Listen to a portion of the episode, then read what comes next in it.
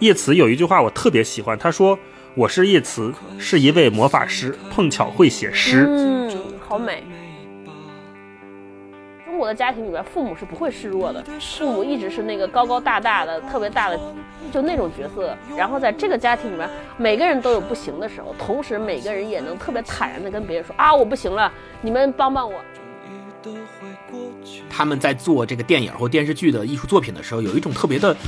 魔力吧，我不太清楚应该怎么讲，就是他会把日常生活中的那些看起来剧情特别简单，呃，一句话就能说清楚的故事，给你拍的特别的丰富，让你在看的过程当中跟着他笑，跟着他哭，跟着他感动。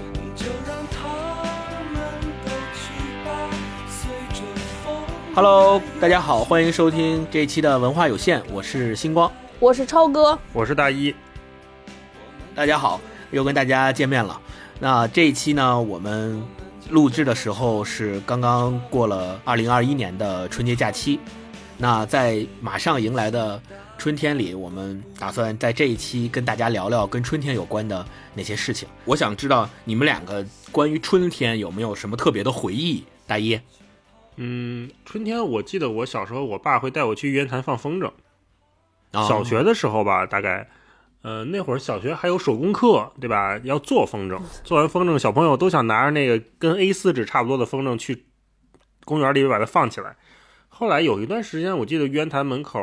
就是世纪坛还没修的时候，那一大片是一个正门，正门两边都是小摊儿，各种卖玩具的、卖风筝的、卖饮料的、卖吃的零食的，我。隐约记得那会儿的每一个店铺好像都不太一样，每一个小摊上面都有各种各样不同的好玩的东西。我们就会在那上那个小摊上买一个风筝。我记得最好放的那种就比较简单的，是一个大三角形的，然后上面几个大色块儿色几个大彩条啊，对，是是是是，对，像什么什么老鹰的呀，什么鸳鸯的呀，那种造型各异的就很难放起来，就对我们这种对是外行来说基本就很难。然后呢，我们买的那个风筝还是一个。不是纸糊的，它有点像是某种塑料塑料纸，就还很结实，就掉水里也不怕，然后你刮树上也不怕，你踩地上也不怕，就特皮实，还特好放起来。小时候我记得就会在玉渊潭里面跟我爸放风筝，这是我一个比较深刻的印象。如果不是美好的回忆的话，我记得上中学的时候，那会儿沙尘暴特别严重。有一天我记得就在学校里上学，上着上着学，体育课吧，或者是课间出来，发现天变成了橘黄色，真的不夸张，是橘黄色。是的，是的，就感觉是那种怪兽来了，奥特曼马上就要出现的末日感觉啊！打开窗子之后，你会看到，或者你摸一下桌子，你会发现桌子上一层的土，一层的沙子。那会儿也还挺新鲜的，其实觉得没见过，挺挺好玩反正也不觉得特别脏啊。那后来那几年就上了大学，然后再往后，什么雾霾又起来了，就每到春天就是一个让人感觉咽喉很不舒服的季节。嗯，超哥呢？嗯，哎呀，我对于春天的记忆有一个最大的明显的感觉，就是每次出门的时候都感觉自己穿错了衣服，就是这个所谓叫二八月乱穿衣。对对对，是是是，就是尤其小时候，小时候因为特小的时候，你穿什么衣服都是父母让你穿这个这个这个，然后就经常出去说给你裹得跟粽子一样，突然就发现街上已经有人开始穿裙子了，光腿，哎呀，你就说这个，对。这我也穿太多了，然后你，对，然后你觉得今天好像还挺暖和，你穿特少，结果发现还有人穿羽绒服、羽绒马甲什么的，就总感觉走在街上好像跟这个，因为你其实只能看见那些和你穿的不一样、反季节穿的人，对，就是跟你穿一样的，好像就会被自动过滤掉，所以每次走在街上，你总觉得是自己穿错衣服了，嗯，总觉得我在跟别人过的是不一样的季节。是刚超哥提醒我，就春天的季节气温的变化非常大。你看现在就这三天吧，北京突然升温升了十度左右，然后下下周又马上又降温，就它有一个温度的急剧变化。咱们有老话讲叫春寒料峭嘛，或者叫倒春寒，都是发生在这段时间内，所以穿衣服上会有一些变化。我印象最深的是啥呢？是北京一到春天就有一个现象，就是杨树的那个。那那种，对杨树的毛和它像毛毛虫似的那种那种絮子，那个它是我我一直不太了解，那个是它的种子还是它的还是它的花还是什么呃，对，种子还他妈孩子，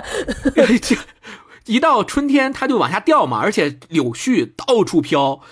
嗯，每每年到春天的时候，感觉就是满天飘的那个柳絮，白茫茫的一片，嗯，这个是我最印象最深刻的。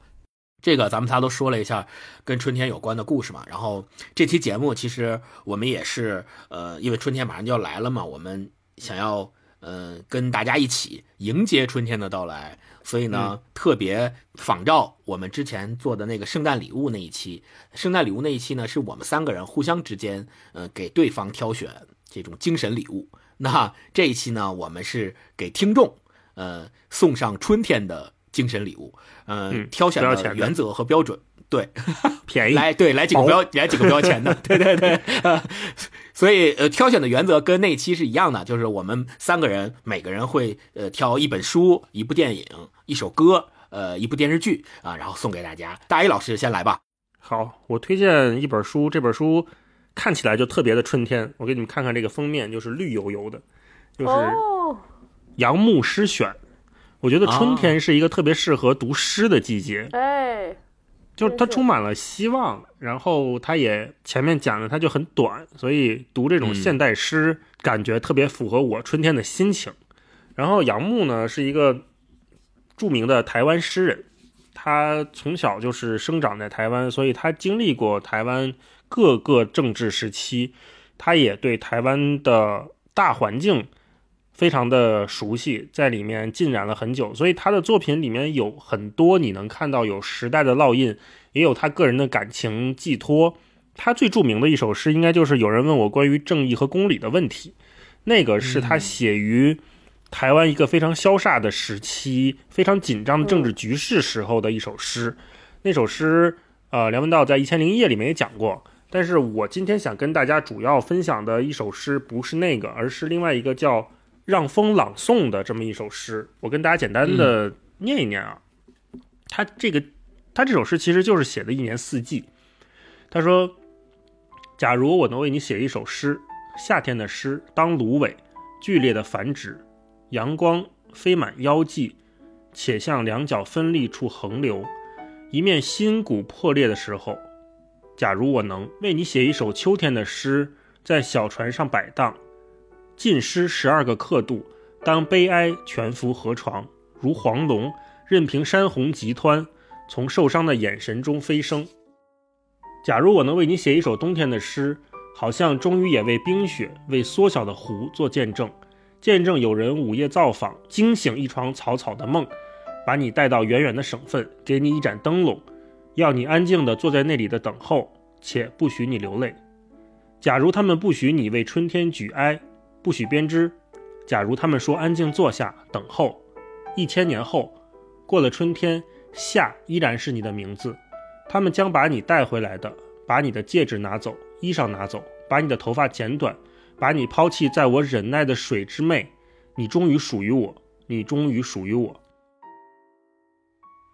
啊，你可以从现代诗里面读出很多不同的维度。如果说你了解杨牧的。生平，或者是你了解那个时候大环境的话，你可能能解读到一些，比如说关于政治的、关于历史的、关于经济、关于社会的情绪在里面。如果你不能，或者说你对这方面的解读不感兴趣，你单看这些文字的节奏或者是美感，也能感受到一种艺术的气息从它里面渗透出来。嗯，所以我觉得很多人读现代诗，他会有一点点的。迷思就是不知道看什么。我刚开始也有这种感觉，但是后来我们不是聊过一期现代艺术一百五十年嘛？看完那本书之后，我就对这些我原来不太能清晰的抓住它脉络的文艺作品产生了一种新的认知，就是你喜欢就喜欢，不喜欢就不喜欢，遵循你的本心。我觉得现代艺术、当代艺术，或者是说这些现代诗、当代诗都是这样的，所以我就先推荐《杨牧诗选》这本书吧，跟大家，嗯。好的，哎，我想追问一下大老师，就是你读现代诗的时候，就是那些容易击中你的诗，或者让你觉得特别美好的一些诗，你觉得他们有什么共同的点吗？我个人最喜欢的，首先是那种特别精巧的比喻，就像我们原来聊潜水艇、聊小花旦里面那些非常精巧的比喻，我觉得那都是很诗意的描写，这是第一。第二呢，就是。就是诗它的节奏感非常好。刚才因为我念的时候，我其实是把它的行就是分段，按照我们习惯的语言重新组织了。如果你看他这本书的时候，你能看到他会有一个跟我们日常语序完全不同的文字的排布节奏。它有的时候像一幅画儿，有的时候像一个很奇怪的艺术拼接起来的东西。这种感觉是我们阅读小说、阅读什么散文，就正常的文学写作、文字写作里面没有的。这个感觉蛮新鲜的啊！我觉得就带着一种比较。好奇或者是平易去接受他的态度，看这些现代诗是一个比较好的体验。当然，我个人的阅读习惯，我也不会说频繁的最近都在读现代诗，因为我觉得那太碎了，我可能不能很好的领会他们想表达的核心的内容。就是我会把它作为一种没事起来翻两页，就随便翻到哪看看，觉得哎这一段写挺有意思的，或者是这个动词跟形容词的搭配挺有趣的，我从来没见过，基本上这样。嗯。超哥给大家推荐一本书，我觉得就是特别适合在春天读的书，必须得有一个特点，就是它得给能带带来希望，对，带来希望和升级。所以我想给大家推荐一个一个也是挺短的小说，就是我们之前介绍过这个作家保罗奥斯特的那个《布鲁克林的荒唐事》，我就特别想推荐这本书。对，就这本书就是一个让人读起来感觉特别有，就是我觉得好像是保罗奥斯特的书里边少有的那种，给人感觉特别明显的有温暖，特别感觉有希望和明媚的那个书。对，这个小说就是一开篇就是已经丧到了谷底，然后你看到那个故事线和整个的画面就开始变得明朗、明朗、明朗起来，我就觉得哦，这个就特别值得推荐。开篇第一句就特别酷。说我在寻找一个清静的地方去死。有人建议布鲁克林，就是这个小说的开篇。对，对他大概讲了一个年近六十岁的退了休的中年男性，他身患癌症，感觉自己已经不久于人世，打算去布鲁克林，呃，过完余下的一生。结果没想到在布鲁克林里边遇到了一系列有趣的事儿和人。它虽然叫荒唐事，但都是这些特别有趣，呃，特别能够给他以振奋，甚至还在这儿寻找寻找到了一段特别真挚的爱情，对，然后整个人生就变得非常有有温暖，非常好。然后我想跟大家分享一段。在文章里边有一段，他写给自己又遇到那个人生第二春，就是又遇到爱情的时候，他给他自己的老年的女性朋友写的一段话。就当时他是那个女朋友遇到了一个特别生气的事情，想要发怒要发泄，问他征求他意见，说我要不要这么做？他说你不要这么做，你做完之后你一定会后悔。然后他接着就劝这个女朋友说了一段话，他说要多多保重自己。每次选举都投民主党的票，到公园去骑车，梦见我完美的金身玉体，服你的维他命，一天喝八杯水，给大都会棒球队捧场，多看电影，工作不要太卖力，跟我一起去巴黎旅行。雷切尔生孩子后到医院来，抱抱我的孙子或孙女。每顿饭后都要刷牙，过马路不要闯红灯，保护小人物，也维护你自己。记住你有多美，记住我多爱你。每天喝一杯加冰的苏格兰威士忌，要深呼吸，始终睁开你的眼睛，躲开油腻食物，心安理得的睡安稳觉。记住我多爱你。这是一个五十六岁的人给他遇到的心爱的女生写的一段话啊，我就觉得读完这段，它都是小短句，一段句号，一段句号，我就觉得特别暖，嗯，特别美好，感受到了春天的温暖。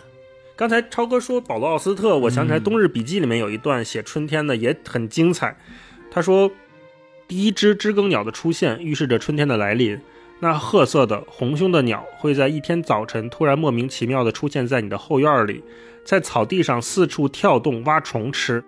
此后，你会看见越来越多的知更鸟，发现第二只、第三只、第四只，每天把更多的知更鸟加入合计数。而到了你不用再数它们的时候，天气将会转暖。嗯，啊，特别好，知更鸟报春。”嗯，就是有一个信使。那我给大家推荐的春天的一本书，其实跟大一老师很相像。其实春天确实是一个特别适合读诗的季节。嗯，接着大一老师刚刚说的，为什么我是觉得尤其春天适合读现当代诗歌？为什么？是因为嗯，很多人在春天的时候，除了有心里边跟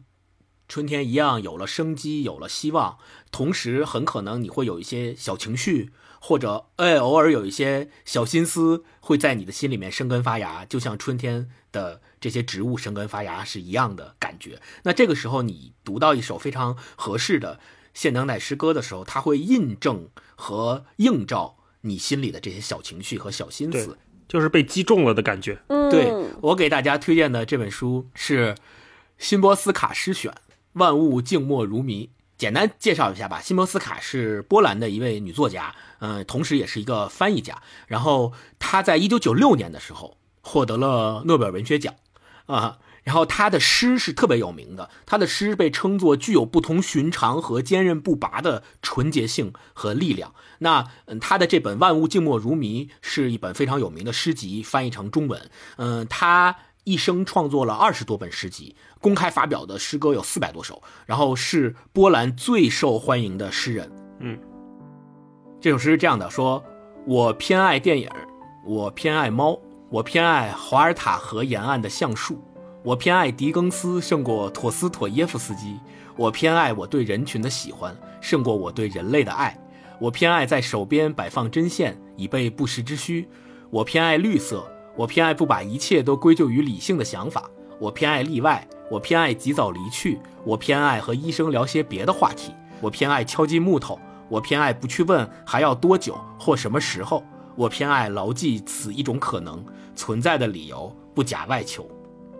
啊，这就是《种种可能》这首诗。呃，我看到这首诗的时候，就让我想起来。什么呢？想起来现实肤浅啊！有一期节目的盐，生命中的盐，对，呃，他们两个人在那期节目里面也用这样的体力和格式，在讲述自己在对生活中的种种细致的观察和他们所喜欢和偏爱的东西。我觉得这种情绪和心思特别特别适合在春天这个季节里面安放这些小心思和小情绪的。嗯，大一，嗯，刚才星光说到。我偏爱这首诗，我就觉得哇，诗人真的是好可爱的一群人呐。嗯，辛波斯卡是一个非常著名的诗人。然后听到这首诗的时候，我又想起叶慈，叶慈也是一个很可爱的诗人。呃，接着我刚才说，杨牧其实受叶慈的影响非常大。那叶慈大家都知道，他是一个爱尔兰诗人，而且他是一个特别有意思，他是一个神秘主义者。就非常信奉那些奇奇怪怪的东西。你想，他是 对六五就一八六五年生人，然后到一九三九年去世，所以那段时间在整个世界上，这种神秘主义或者说这种就是物理和化学还没有完全发展到如我们现在所看到的样子的时候，什么炼金术、神秘学、巫师、魔法那些，还是一个。就是地图上会画海怪的时代，那个时代是非常的有魅力的。我们现在看来，很多文艺作品也是在那个时代爆发出来的。嗯，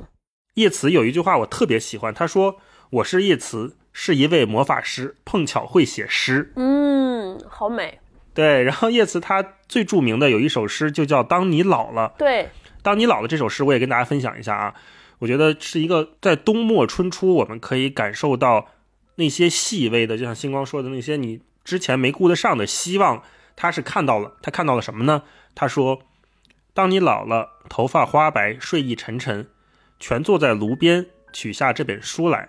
慢慢读着，追梦当年的眼神，你那柔美的神采与深幽的韵影。多少人爱过你昙花一现的身影，爱过你的美貌，以虚伪或真情，唯独一人曾经爱你那朝圣者的心。”爱你衰妻的脸上岁月的留痕，在炉灶边低眉弯腰，幽凄沉思，喃喃耳语。爱情是怎样逝去，又怎样步上群山？怎样在繁星之间藏住了脸？嗯，这就是叶慈这首非常著名的《当你老了》。我就是顺着星光那个，我突然想起来啊，真的是一个很细致入微观察生活的人。我前两天跟霹雳去玉渊潭，我们俩就说咱。定了一个小目标，说看看能不能找到一个开始发芽的树，或者是开始发芽的某一个花朵。我们确实看到了，看到现在腊梅其实已经开了，而且很香。嗯，如果你有机会的话，也可以去到你身边比较好去的公园里面看看，某一个小草是不是抽芽了，某一个花儿是不是它已经悄悄的开了，还是挺美好的。大一在说这段的时候，我的脑海中已经浮现出来每年渊潭公园里面樱花盛开的那种美丽的景象。对，那接下来呢，我们再给大家推荐特别适合春天看的电影。嗯呃，我们顺序调一下，先从超哥开始。哇，我先说呀，你看，啊早知道是这个顺序，我就应该准备四个春天，但是我就觉得大家可能都你们俩可能会推荐，我就没有准备这个。你先说吧。没事儿，你先说吧，咱先到先得。那 没有没有，对、嗯我一开始准备说四个春天，后来我找了一个更加它不如它那么有名的，我其实想推荐一个国产电国产电影，一个呃女导演拍的叫《过春天》。这是一个二零一八年的电影，哦就首先听这个名字就跟我喜欢过春春天很相像。就是在我印象中，我觉得春天的里里边的电影，就是一定要跟那个书差不多了，就一定要有生机。然后青春，这是个青春题材的片子，我觉得这个青春和生命力是一个靠的最近的。他讲了一个对，他这个故事，呃，我不知道有没有看过的朋友啊，就是给没看过的朋友简单介绍一下，不剧透啊，就是有一个呃特别年轻的小小姑娘，十六岁，她写了一个十六岁的小姑娘。这个小姑娘呢是住在深圳，白天要在上香港上学，同时打工，所以他每天就是往返于香港和深圳之间。对，什么叫为什么叫过春天呢？过春天其实是个黑话，就是在这个水客圈的一个黑话。就是这个小姑娘呢，因为她其实出生于一个单亲家庭，她的爸爸是香港的司机，她的妈妈其实用我们现在话说就是一个内地过去的大陆小三儿。对，后来跟她爸离婚了。呃，对，那个当时因为有一些特殊的原因，当时是一个特殊的背景，就是香港的，只要你在香港出生，你就算是香港人。所以这个小孩呢，其实是有香港的身份，但他更多的生活环境，他其实是个大陆的环境，所以他双重身份。他呢心中有一个愿望，跟他的同班同学有一个闺蜜，一直有一个愿望，想要去东京看雪，因为深圳和香港那个地方从来不下雪。为了攒一笔能去东京看雪的钱，他就做起了水客生意。就这个电影里边有一段被所有看过这个电影给之予好评的人都谈论的一个片段，就是一场情欲戏。犯手机的过程之中，这两个人之间产生一点小小的荷尔蒙的这种青春爱的火花。他们俩在房间里边，他们想干一票大的，就是最后了，说我们要干票大的，就给这个女孩身上绑满了手机。这个片段就是发生在这个男生要给这个女生身上绑手机那个瞬间，几分钟。那大概是我看过的大陆电影里边，我觉得拍的最美的这个情欲戲。講咩啊？冇事冇事。唉，呀整爛啲嘢。嚟啊，我幫你整啊。嚟啊，快放低啊。拉哥啊，唔睇你啊。得唔得啊，各位？有啲痕。忍一忍啦。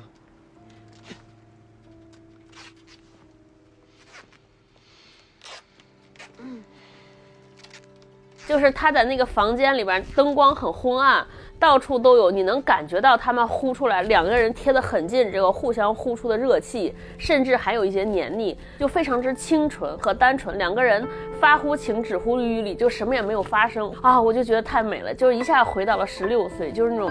青春期的那种懵懂的那种有荷尔蒙生命力的那种那种感觉，但是呢又很青涩，对什么也没有发生，我就觉得啊超美，我都看过好几遍啊、我就就是特别想给大家推荐这个电影。呃，大一给大家推荐一部嗯适合春天看的电影。我推荐《小森林》吧，《小森林》哦我不知道大家看没看过，小森林》的冬春篇是我今天想给大家推荐的电影。母は5年前私を一人残して突然家を出て行った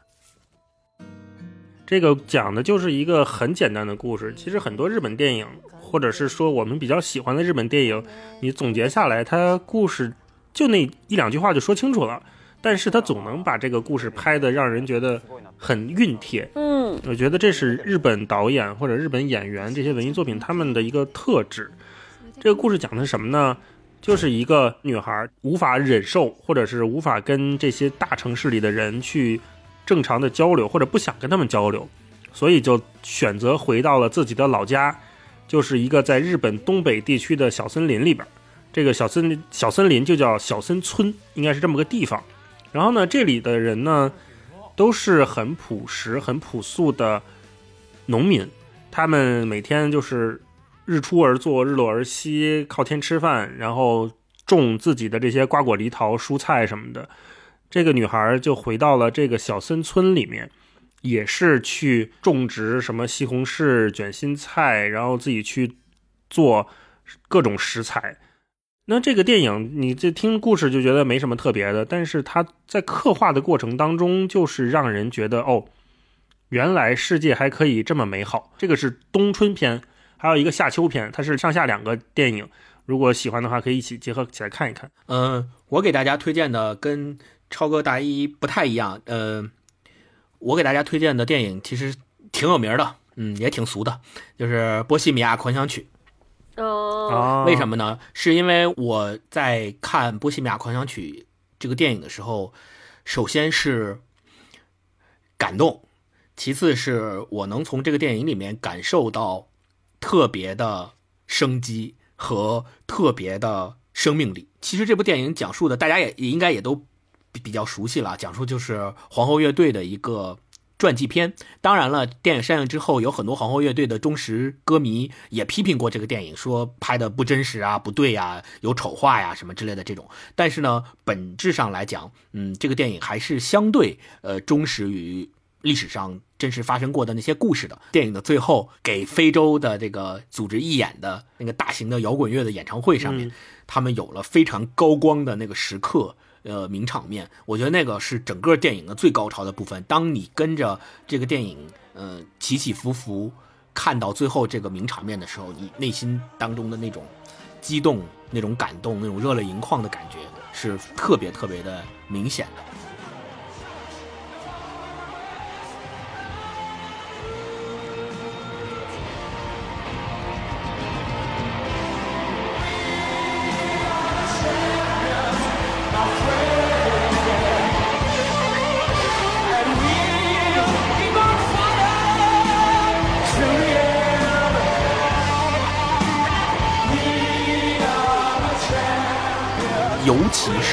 你听到经历了这么多的事情，他们在舞台上面爆发出来的那种大家疯狂的对他们的喜爱，以及他们对大家的感召力。当那个对吧，我们 We Are Champions 那个歌声响起的时候，我觉得内心当中的你的那种冲动和你对生命的那种热爱是非常能感染人的。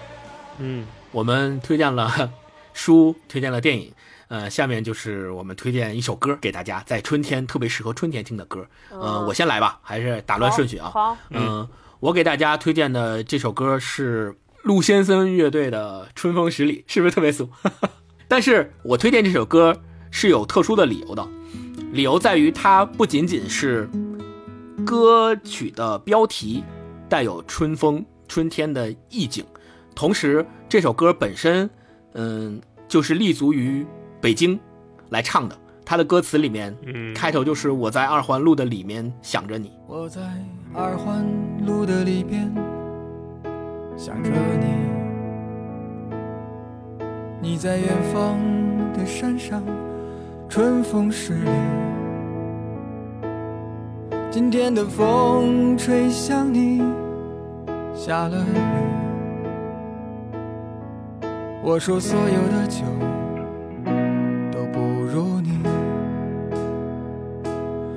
我在鼓楼的夜色中为你唱花香自来，在别处沉默相遇和期待。飞机飞过车水马龙的城市，千里之外不离开。把所有的春天都揉进了一个清晨，把所有停不下的言语变成秘密，关上了门。莫名的情愫啊，请问谁来将它带走呢？只好把岁月化成歌，留在山河。对，我觉得这个是嗯特别符合春天的心境吧。大一，好，嗯，我推荐周云鹏的《春歌》吧，啊春歌》这首歌是一个也是挺有名的歌，它的歌词基本上都是我们很熟悉的那些大白话，嗯。什么春有百花，秋有月，夏有凉风，冬有雪 之类的嗯，这样的歌天气预报，啊。那这首歌我觉得它为什么就民谣在这个时间段很好听，很适合在春天听，也是因为它淡淡的，没有那么强烈的色彩和情绪在里面。对对，就像春天一样，它是一个缓慢进入，然后悄然离去的过程。它不像冬天和夏天那么浓烈，它是一个属于比较平和的情绪时候，你很好去消化它的歌曲。舒缓，如果说你自己一个人走在街上，或者是你跟你爱的人一起走到公园里面，你们一起在听这首歌，一起看看身边的哪个树抽芽了，哪个小花儿它真的已经盛开了，那我觉得是一个很美妙的体验。春有百花，秋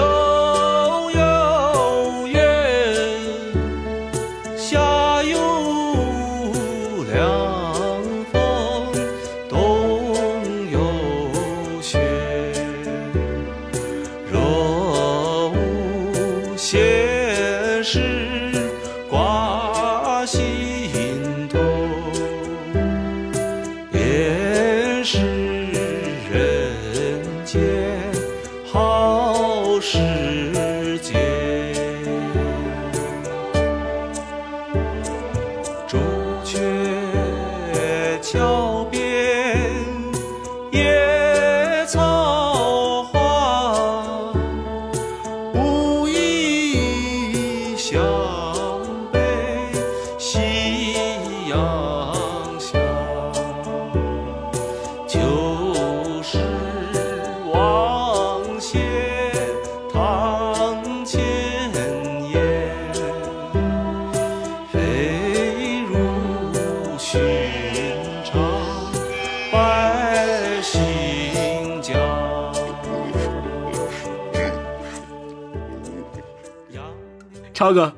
我推荐一首歌，我昨天在选这个歌的时候，我就有一个标准，我觉得就是我第一次听到它的时候，它必须就是有两个特质，一个它必须得特别甜，就就是我觉得春天的歌必须很甜，同时呢，就是你听的时候能感觉好像心头有春风拂过，这种风风清风徐来的那种感觉。然后我下边推荐这首歌，我听的时候就是这种感觉，就是那个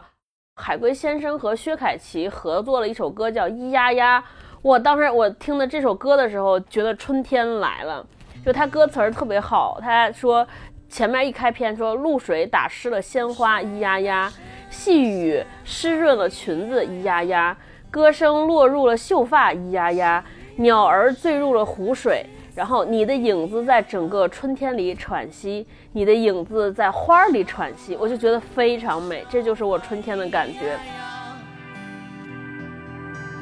鸟儿坠入了湖水，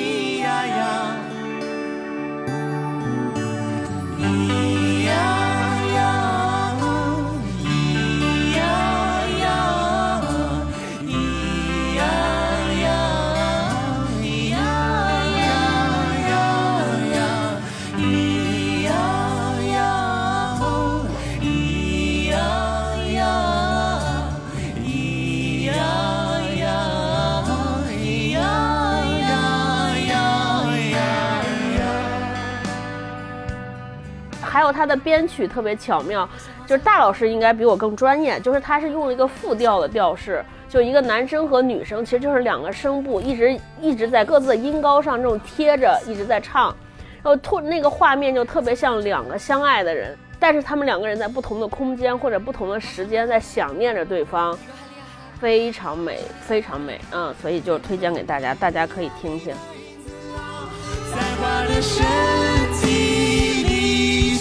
转，咿呀你的影子啊，在整个春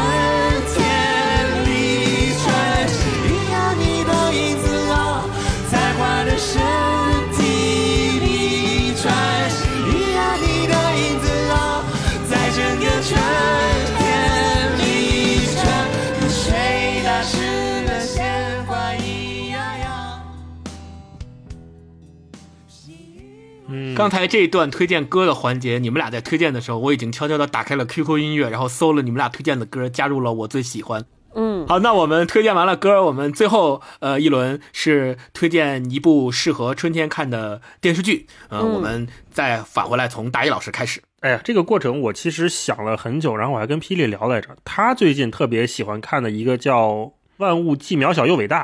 也叫《万物生灵》这个电视剧一个英剧，对，一个英剧，非常的适合春天，然后也非常的温暖。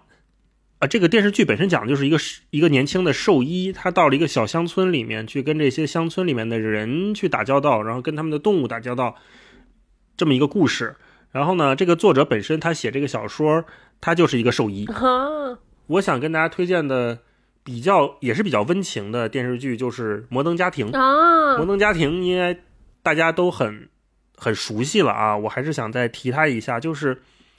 刚才我们说跟家人是怎么相处，然后春天你是带来了哪些希望，这些蕴藏在我们生活水面下面的感情，它其实开始慢慢的松动融化，慢慢的浮出水面。那摩登家庭就是一个你能感受到亲密的家庭关系是什么样子，他们如何处理家庭之间的矛盾，每个人想法不一，他们怎么沟通，怎么去交流。然后这个所谓的摩登家庭，也是他们这个家庭里面有各种各样的家庭组合，有一对儿是两个男生组成的家庭，嗯他们领养了小孩儿。然后领养的是一个亚洲的小孩儿，然后也有这种老夫少妻带着原来妻子的第一个孩子，然后又生了一个小孩儿，然后也有比较普通，就是我们常规意义上比较普通的这种中产家庭，一个丈夫一个妻子，然后生了两三个小孩儿，然后孩子慢慢长大要交男朋友交女朋友，就是你能看到一个类似于生活的小全景，在这个剧里面，每个家庭他们会遇到不同的问题，然后每个人有不同的性格，在这个过程当中，他们又是怎么磨合的？他们是怎么跟自己的家人相处，并且表达出自己的所思所想？我也能从他们的处理方式之中获得一些我可能能借鉴的智慧，这是我想推荐给大家的。嗯，那超哥，哇，太悬了！我跟大老师推荐的电视剧就是差点撞题了，就是擦肩而过。对，我想给大家 推荐的是另一个讲家庭的美剧，就是《我们这一天》（This Is Us）。啊，啊，对，这也是一个讲家庭的剧。大老师那个是家庭喜剧嘛，就这个就是家庭剧情片嘛，也是讲了夫妻生了三个孩子哦，其中有三个孩子，两个两个孩子是自己生的，然后还有一个孩子是抱养的。他们这一家人一起长大，为什么叫 This is us？就是用我们中国人话讲，就是龙凤胎。这三个孩子都是在同一天出生的龙凤胎，五个人，四个家庭之间的成长故事，大家彼此给自己打气，彼此依存。这个故事非常之温暖。我当时这个电视剧是和那个《一九八八》一起看的，我感觉那段时间就每天都在哭，我感觉就是对，就太感动了，就特别费纸巾，特别温暖。就我觉得这个。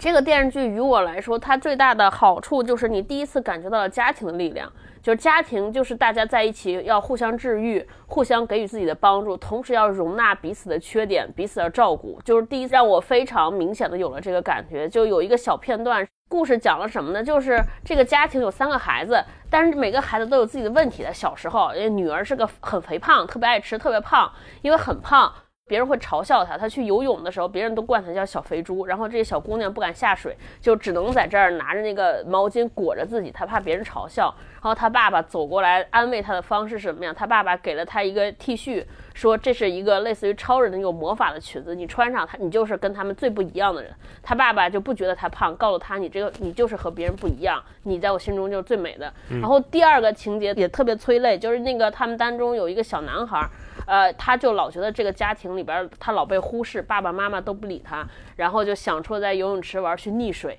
以引起大人的注意，假装自己被淹了，以引起他的注意。然后他爸爸把他救上来之后，没有对这个小孩发火，就特别。诚恳的跟他说，就他爸爸知道他是装的，他爸爸特别诚恳的跟他说，说我也是第一次做父亲，我和你的妈妈都是第一次做父母，我们一起在照顾三个孩子，我们还不太会，所以我们也在学习，我们都彼此学习，说你再给我们一次机会什么啊？我当时看的这个就一直在哭，因为我觉得就是这种关系可能和中国人和我之前。接受的就是中国的家庭不太一样。中国的家庭里边，父母是不会示弱的。你觉得父母一直对，父母一直是那个高高大大的、特别大的，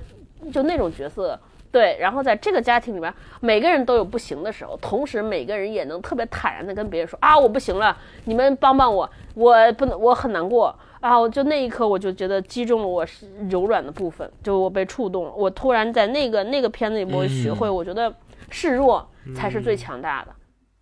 星光呢？我推荐给大家的电视剧，我们三个人在群里面最近也经常聊的，就是。东京大饭店哦 啊！我要简单说一下这个的渊源，在于其实我们之前跟来都来了的那期串台节目最开始的时候，我们说了，我们突然改了选题。我们最开始想要聊的选题其实就是想要聊东京大饭店，然后正好那一期那个 Clubhouse 呃比较热，然后我们就当时临时换了选题，又聊了 Clubhouse。但是呢，正是因为之前想聊东京大饭店，所以我也呃看了做了功课，看到一半我就想，虽然。不聊了，但是真的是非常吸引人，非常好看，所以我自己还挺好看的。我自己又把后面那一半也看完了，看完以后特别感动。就嗯、呃，有几个点吧，因为《东京大饭店》是二零一九年的时候日本拍的一个电视剧，呃，有非常有名的、非常帅的木村拓哉主演，讲的故事其实非常简单，就像大一说的，日本他们在做这个电影或电视剧的艺术作品的时候，有一种特别的。魔力吧，我不太清楚应该怎么讲，就是他会把日常生活中的那些看起来剧情特别简单，呃，一句话就能说清楚的故事，给你拍的特别的丰富，让你在看的过程当中跟着他笑，跟着他哭，跟着他感动啊，然后让你有特别好的共情。嗯、《东京大饭店》也是这样一部作品，它本身讲的就是做法餐的厨师，就是木村拓哉演的这个主角的角色，他们一个团队的人一起去。拿米其林三星的这个过程，呃，讲的是这么一个故事，十一集，每一集大概一个小时，嗯，不长，嗯，非常的好看。它好做饭版《灌篮高手》我更 对我更喜欢把它跟那个，我每次看的时候就给它跟《中华小当家》一起做比对。就为什么做饭这件事儿，在东京大饭店里边让你能这么热这么热血，这么燃，让你这么感动，这么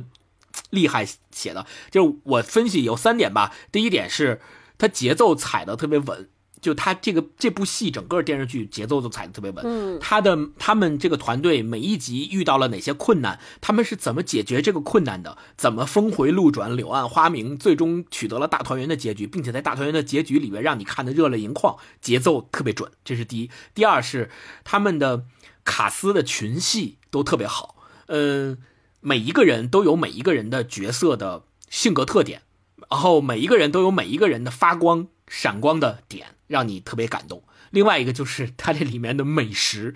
真的是特别的专业。它的法式的这些美食，就后来我自己在做功课也也看了一些呃介绍，说为什么这部电视剧拍的特别好，就是因为不仅仅剧里边的这些演员和导演，他们是真正用心去拍这个剧的，同时在剧外他们请到的那些指导和美食的监督。也是真真正正的在日本开米其林三星餐厅的主厨来做监督的，他们的里边的每一道菜都是这个人亲手设计的，你可以理解为他不玩虚的，所以你才能够看到他们真正把他们的热情倾注到每一道菜里面的专注力，然后由此而获得的感动。所以我推荐这个戏在春天看，第一是因为春天了，大家可以敞开肚皮去吃一些好吃的东西了，感受美食带来的感动，同时也能够通过他们在这个剧里面所体现出来的对目标的专注的追求，呃，这种感动吧，呃，能够在春天万物复苏的季节，呃，新的一年里。能够让大家在工作、学习上有跟他们一样的这种专注力，为了达到目标誓不罢休的这种感动。那 OK，我们三个人也分别给大家推荐了适合春天去看的书、电影，呃，适合听的歌以及适合看的电视剧。那这期节目呢，我们也到尾声了，同时我们要给大家特别推荐一个适合春天听的播客。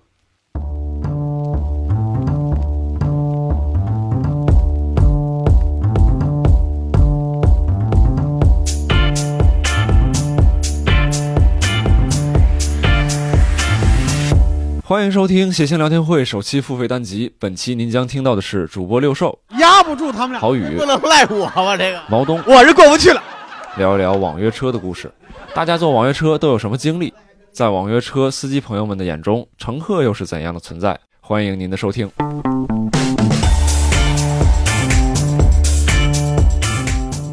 中间这位老师他说了一句让我给制止了，因为我把我我要把他留在最后，就是你现在可以开始聊，你从摄像头都看见什么了？